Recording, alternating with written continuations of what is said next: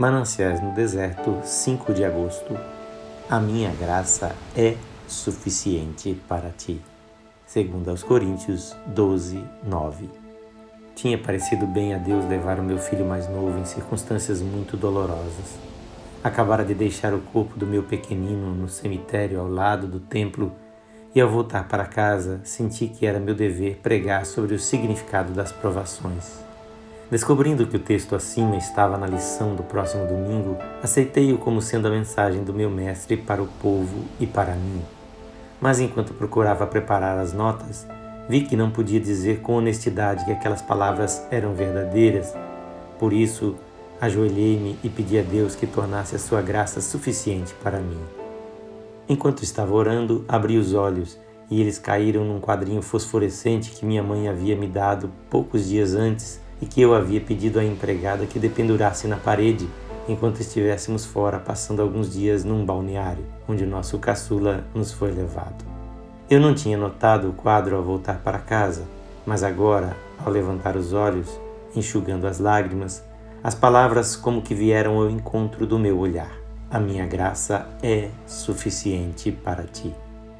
A palavra é se salientava num verde brilhante enquanto as outras eram de outra cor. Num momento, a mensagem entrou na minha alma como uma repreensão por ter pedido ao Senhor: Faz que a tua graça seja suficiente para mim. Pois a resposta era quase audível. Como você pede para tornar suficiente uma coisa que já é suficiente? Deus não pode torná-la mais suficiente do que já é. Levante-se e creia.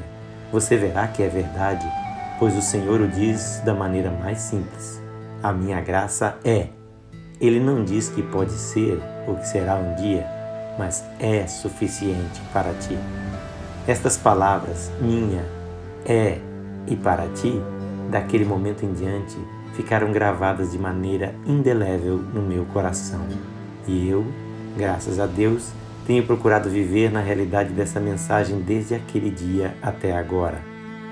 A lição que me veio e que procuro transmitir a outros é: nunca transforme os fatos de Deus em esperanças ou em orações, mas simplesmente use-os como realidades e ao crer neles, você descobrirá como são poderosos.